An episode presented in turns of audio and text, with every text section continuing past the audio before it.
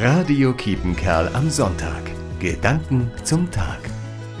Ich möchte unter die Oberfläche schauen können.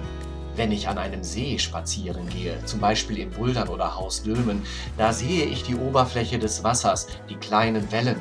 Aber wie sieht es darunter aus? Das wäre doch spannend, das Leben unter der Oberfläche sehen zu können. Das möchte ich manchmal auch bei Menschen.